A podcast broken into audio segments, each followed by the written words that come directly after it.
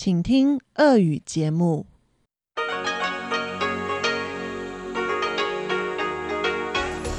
В эфире Международное радио Тайваня.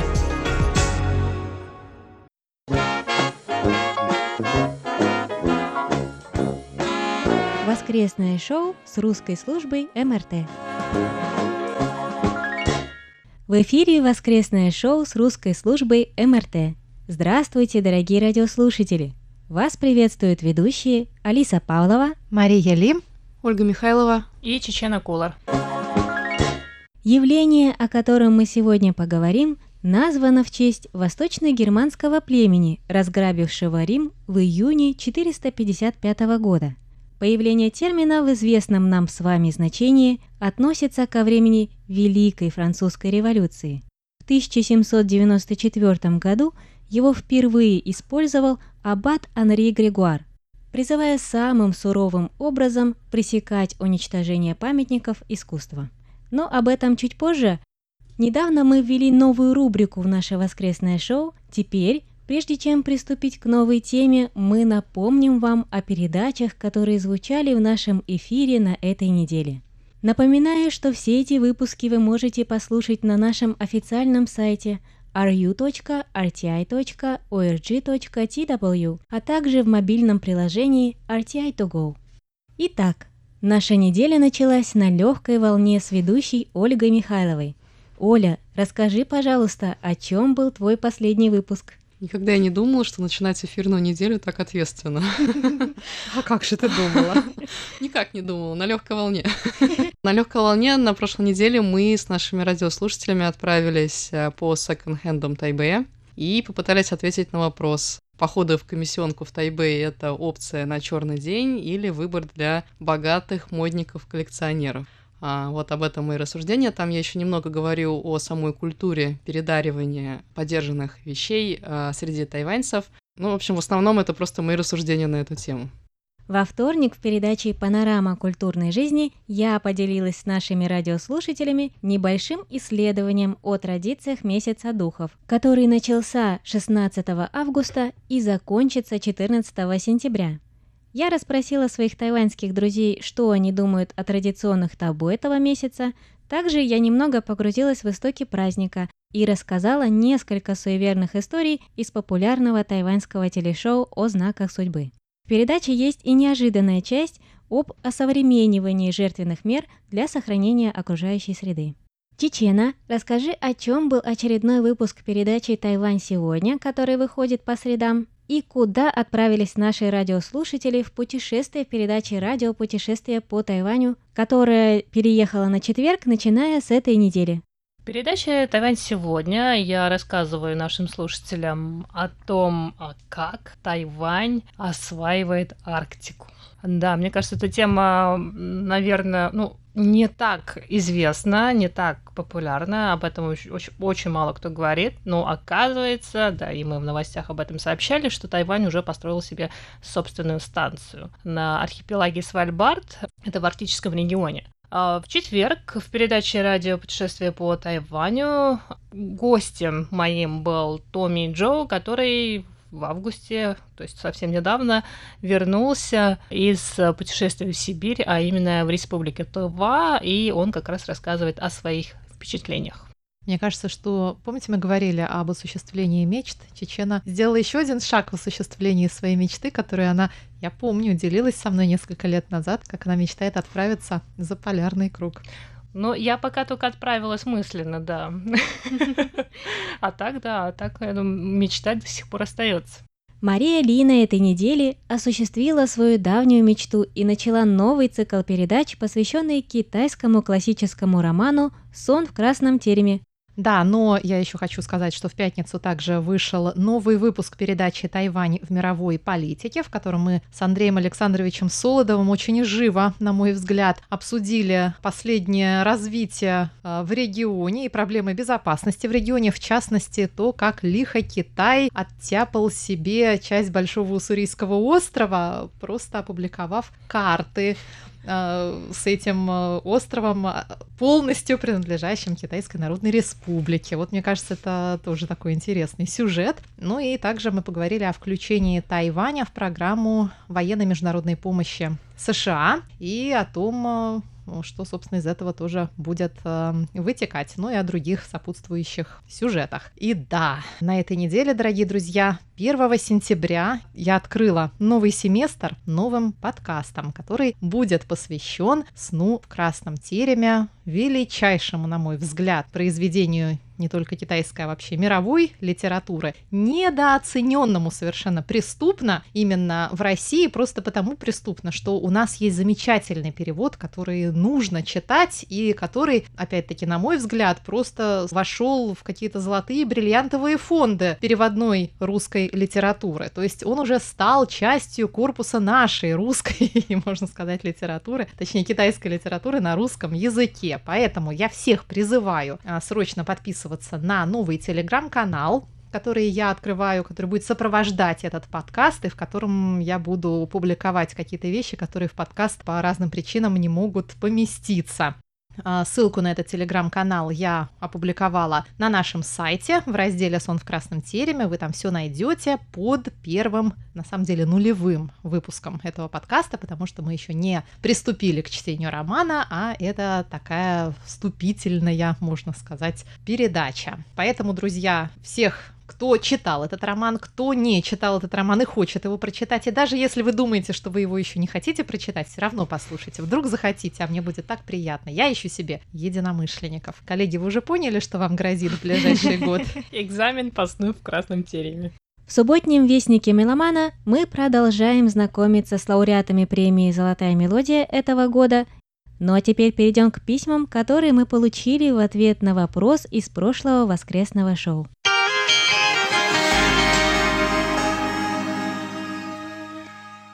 На прошлой неделе мы разговаривали о политическом пиаре в социальных сетях на примере канала в YouTube вице-президента и кандидата в президенты Тайваня от Демократической прогрессивной партии Лай Ценде.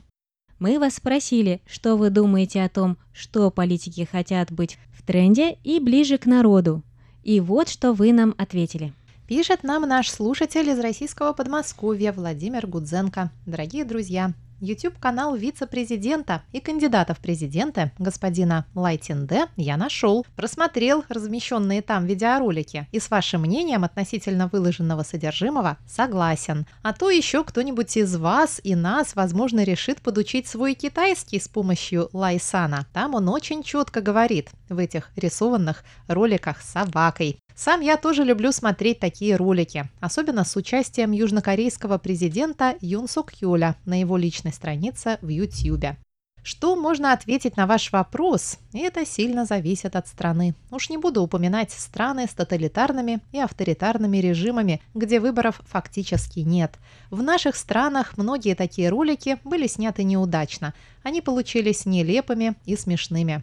Для молодых избирателей очень бывает удачно, если используется какая-нибудь популярная песенка, но это понятно с согласием соответствующей оплаты ее авторам. Но опять же замечу, очень многое зависит от страны, от аудитории избирателей. Кандидату нужно знать и понимать своих избирателей. А так, тренд совершенно правильный. Из российского Подмосковья Владимир Гудзенко. На вопрос прошлой недели также ответил наш слушатель из города Рыбинска Виталий Иванов. Виталий пишет. В старые добрые времена правители соревновались между собой роскошью дворцов, количеством наложниц, площадью захваченных у соседей территорий и тому подобное. Потом начался период революции, но лидеры восставшего народа как-то быстро превращались в императоров с теми же дворцами и прочими аксессуарами. Однако, чтобы показать свою близость к гражданам, выпячивали какой-нибудь атрибут типа серого походного сюртюка или треуголки, простой шинели и сапогов, полувоенного френча и кепки. В наше время в странах с высоким уровнем жизни политики живут скромно, а в бедных странах наоборот. Помпезные дворцы, кортежи лимузинов, многочисленная охрана, толстый бронежилет – Кронпринцесса одной скандинавской страны в подростковом возрасте пошла работать официанткой, чтобы иметь карманные деньги. Ей, видите ли, неудобно было просить у отца, который живет на деньги налогоплательщиков. Другая принцесса возила наследников престола в детский сад на велосипеде. В нашей высокодуховной стране большинство населения уверено, все воруют. Тебя поставь в кормушке, тоже начнешь воровать. К чему дешевый популизм, если национальный лидер твердой рукой ведет народ к процветанию? Завершает Виталий. И еще одно письмо мы получили от нашего слушателя из Петрозаводска Евгения Яраскова. Евгений пишет. В России сейчас совершенно другое политическое устройство, нежели чем на Тайване. У нас уже лет 20 нет никакой интриги выборов, которые формально проходят, но результаты их известны на много каденций вперед. А глав регионов и вовсе больше не выбирают, их назначают. Политиков у нас заменили чиновники – Зато с пиаром мы наравне с планетой, или даже впереди. Каждый вновь назначенный региональный сановник заводит себе страницу ВКонтакте и начинает вести свой репортаж с праздника своей жизни. Поездки с экскурсиями, торжественные собрания с поздравлениями, праздники с угощениями. Даже местные командировки по делам городского хозяйства, где нужно просто осмотреть, как ремонтируют улицу или кладут плитку, выглядят скорее как поход в театр или на танцы.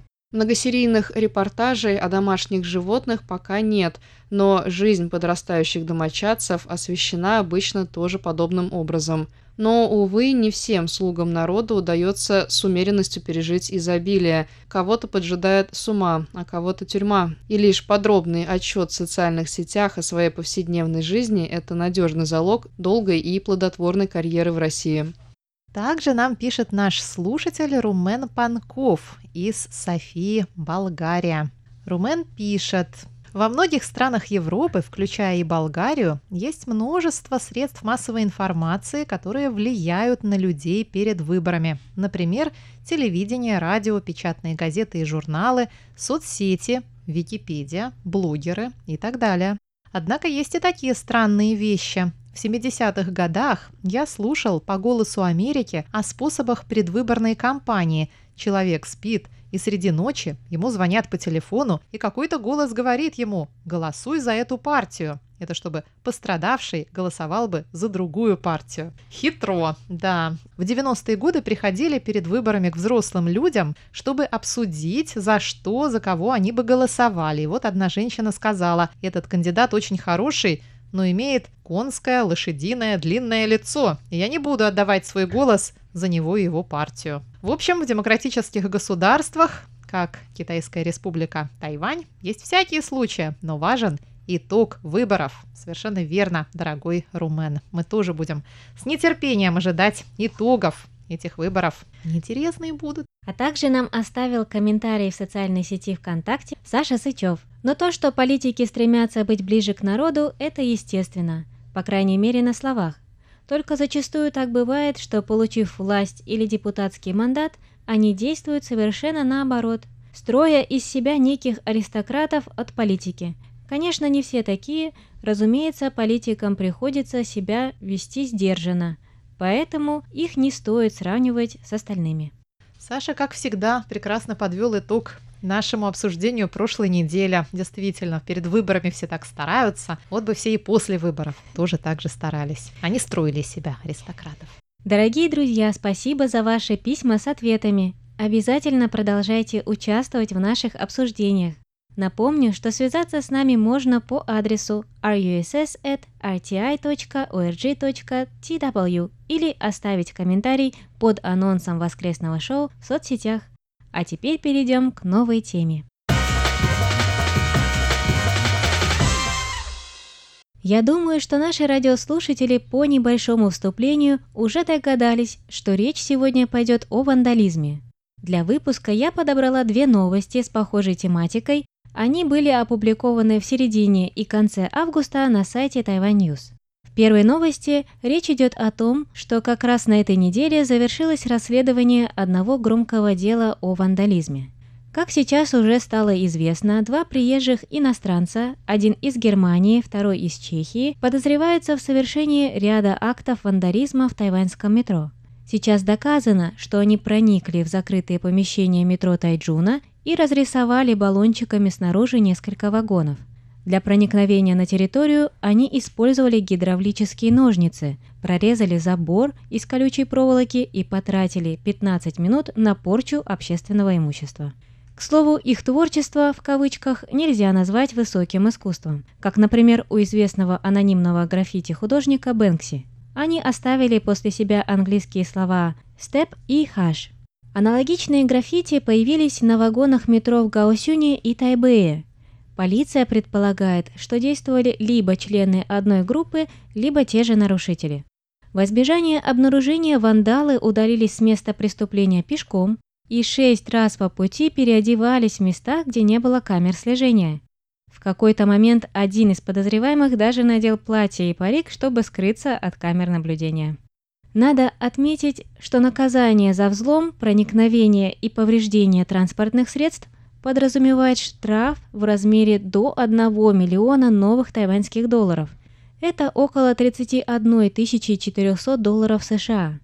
Как установлено, нарушители прилетели на Тайвань 22 августа из Гонконга, а улетели 25 августа в Японию. Для установления личности нарушителей было задействовано около 200 полицейских, которые тщательно изучали многочисленные записи с камер наблюдения. Преступников объявили в розыск, а на станциях метро были усилены меры безопасности, чтобы предотвратить повторение подобных инцидентов. Примерно в это же время была опубликована и другая новость с заголовком «Испанскому художнику грозит крупный штраф за повреждение старого храма в Тайбэе». 53-летний испанский художник по фамилии Фан в состоянии алкогольного опьянения был пойман полицией с поличным в предрассветные часы понедельника 14 августа. Фан протирал двери храма Ци Сянгун скипидаром и другими растворителями.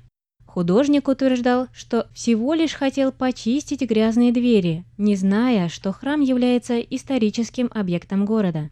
Согласно сообщению, он занимался ремонтом и покраской храмов в других муниципалитетах Тайваня. Двери храма были повреждены, и теперь Фан может быть приговорен к тюремному заключению на срок до 5 лет и штрафу в размере от 500 тысяч тайваньских долларов до 20 миллионов тайваньских долларов в соответствии с законом о сохранении культурного наследия. То есть штраф может составить приблизительно от 15 тысяч долларов США до 645 тысяч долларов США.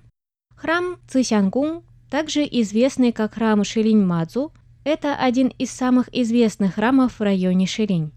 Он был построен в 1796 году и переехал на свое нынешнее место в 1864. Двери, которые очищал художник, были расписаны в 1960 году изображениями божеств известным художником из Тайнаня Чен Юйфеном. К слову, вандализм на Тайване встречается не только руками иностранцев. Некоторые тайваньцы совершают акты вандализма в отношении памятников эпохи японского правления. Но поскольку многие из них не имеют статуса культурного наследия, то за их порчу предусмотрено не такое строгое наказание – Нарушитель может быть приговорен к лишению свободы на срок до двух лет, краткосрочному лишению свободы или штрафу в размере не более 15 тысяч новых тайваньских долларов. Это примерно 483 доллара США.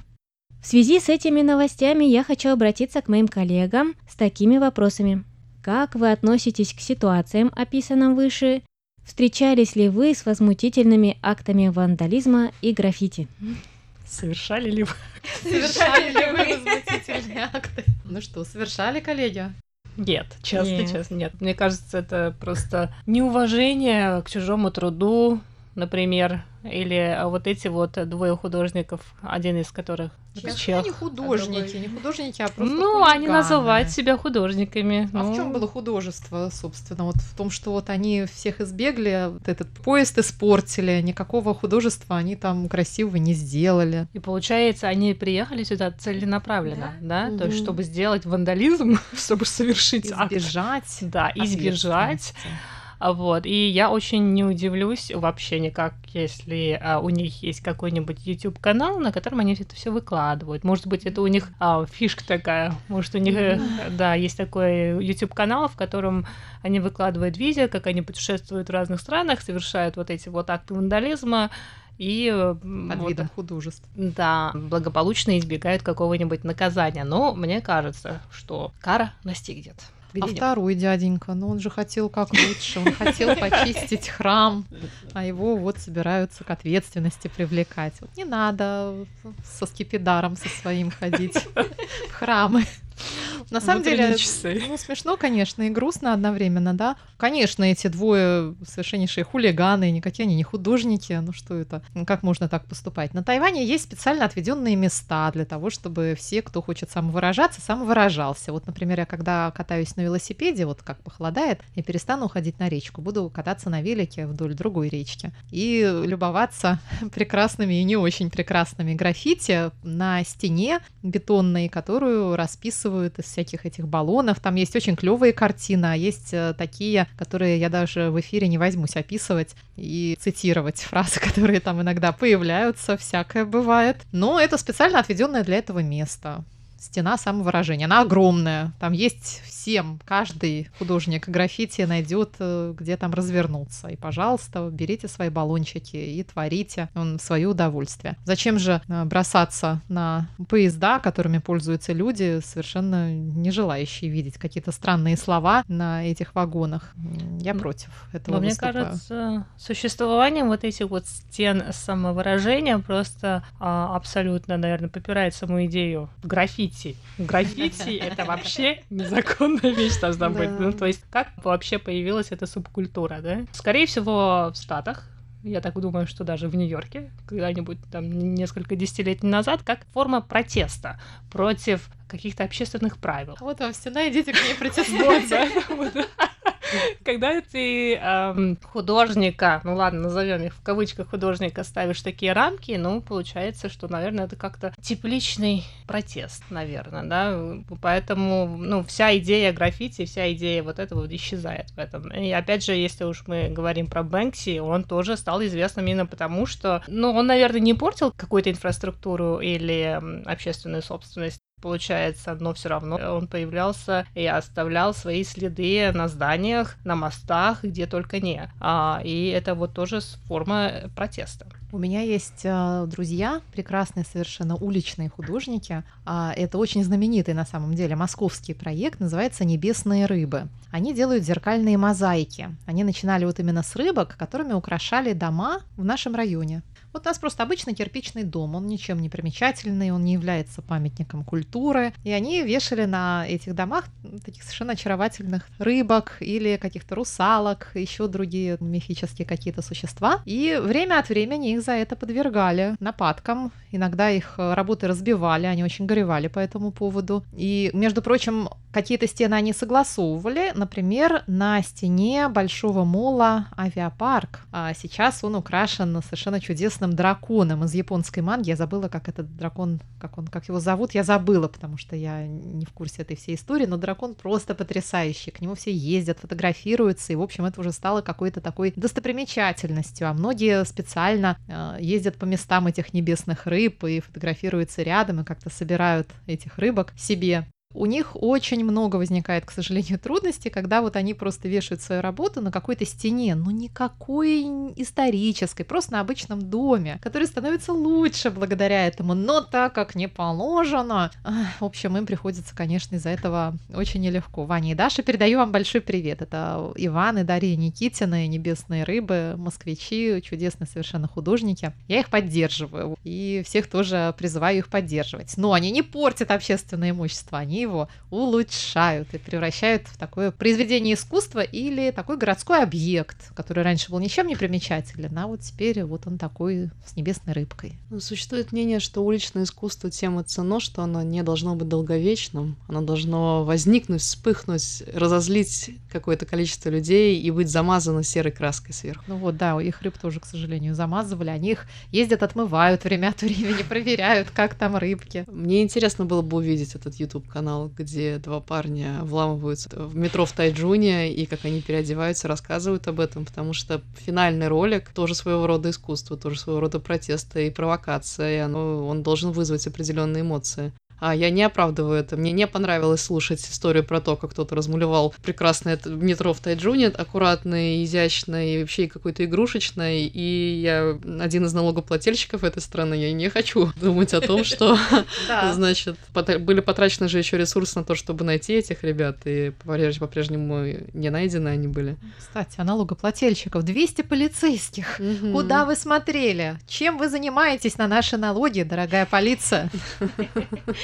что не смогли отыскать двух хулиганов и упустили их. Ну и вообще, до, до чего могут дойти люди, ожидая привлечь интерес большой публики в интернете. А мы в прошлом выпуске уже говорили об этом. Интернет — это огромная платформа, YouTube — это огромная платформа для продвижения. Мы не знаем, есть ли у них этот YouTube-канал, ну, допустим, представим, что он есть. А и, и люди многие вещи делают очень такие провокационные в этих YouTube-роликах. Я очень люблю наблюдать за одним парнем из Англии, который всегда ездит на протесты в разные страны а, по всему миру и делает обзор на десерты. То есть он находится внутри протеста, там со всех сторон световые гранаты, там дым и так далее, и он там стоит и делает обзор на круассан. Но э, это опасно, конечно, и это его выбор поехать туда это снять для того, чтобы у меня, как у зрителя, вызвать определенную эмоцию. Если хотя бы такая у них есть идея в голове, когда они приезжают и разрисовывают метро Тайджуна, то как-то можно, наверное, понять хотя бы, да? А если это чисто просто ради того, чтобы обезобразить что-то, и вообще нет никакой конечной цели, ну, ни эстетику никакую не несет эта картина, ни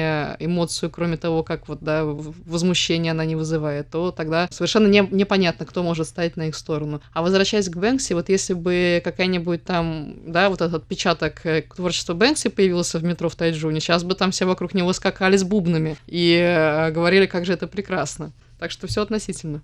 Сначала стань Бэнкси, а потом лезь вообще в тайджунское метро со своим баллоном. А, мне кажется, что вот эти надписи на английском языке, скорее всего, это их никнеймы. Есть такое явление а в Тайбэе, если вы присмотритесь ко всяким в центре города, вот там, где в районе где-то, наверное, тайбэйского вокзала главного, на стенах, на фонарях, на столбах можно увидеть наклейки, можно увидеть какие-то надписи. У меня есть э, подруга, которая знакома с этой субкультурой, и она рассказывает, что просто вот люди, энтузиасты, назовем их так, просто распечатывают эти наклейки со своими никнеймами, именами, там, что угодно, просто ходят и клеят эти надписи. Ну, это просто форма самовыражения, не знаю, может так помечать территорию свою. Здесь был Вася.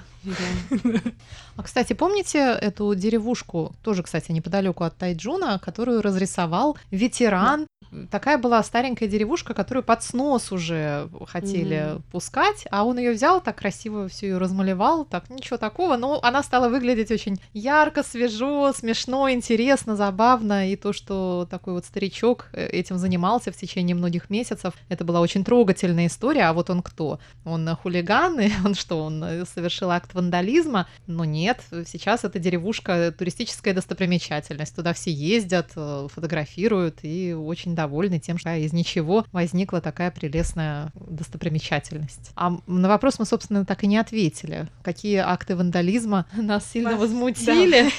Ну, мне кажется, мы уже ответили. Ну, метро нас метро возмутило, возмутило да. да. Ну, с храмом, ну да, алкогольное опьянение. Пить вот, да, не стоит. С этого да. надо как-то начинать, этим и заканчивать. Да. Раз выпили, ну, сидите со своим скипидаром у себя дома и оттирайте подоконник, например. Тоже дело. Мою художественную школу разрисовали, ход художественной школы разрисовали какие-то вот такие же вот левые лапы, скажем так. То есть не художники это были, а просто какие-то возмущенные, может быть, даже ученики этой школы. А, и никто так и не стер это. И так по-прежнему там эти граффити и остались. И я помню, что для меня это, а, это была просто данность. Я даже не восприняла это как акт вандализма, знаете. Это самое близкое ко мне было. А так, наверное, я даже не обращаю на это внимания. А, у искусства очень много, конечно, есть интересных способов, э, ну, прикладных, да, функций. Можно просто испортить, можно испортить с точки зрения привлечения внимания, там, э, с активистской позиции. Можно попытаться приукрасить и спасти. Мы сегодня вот только что упомянули про этого мужчину из Тайджуна. Хорошо, что это все равно имеет способы выразиться, несмотря на то, что это незаконно.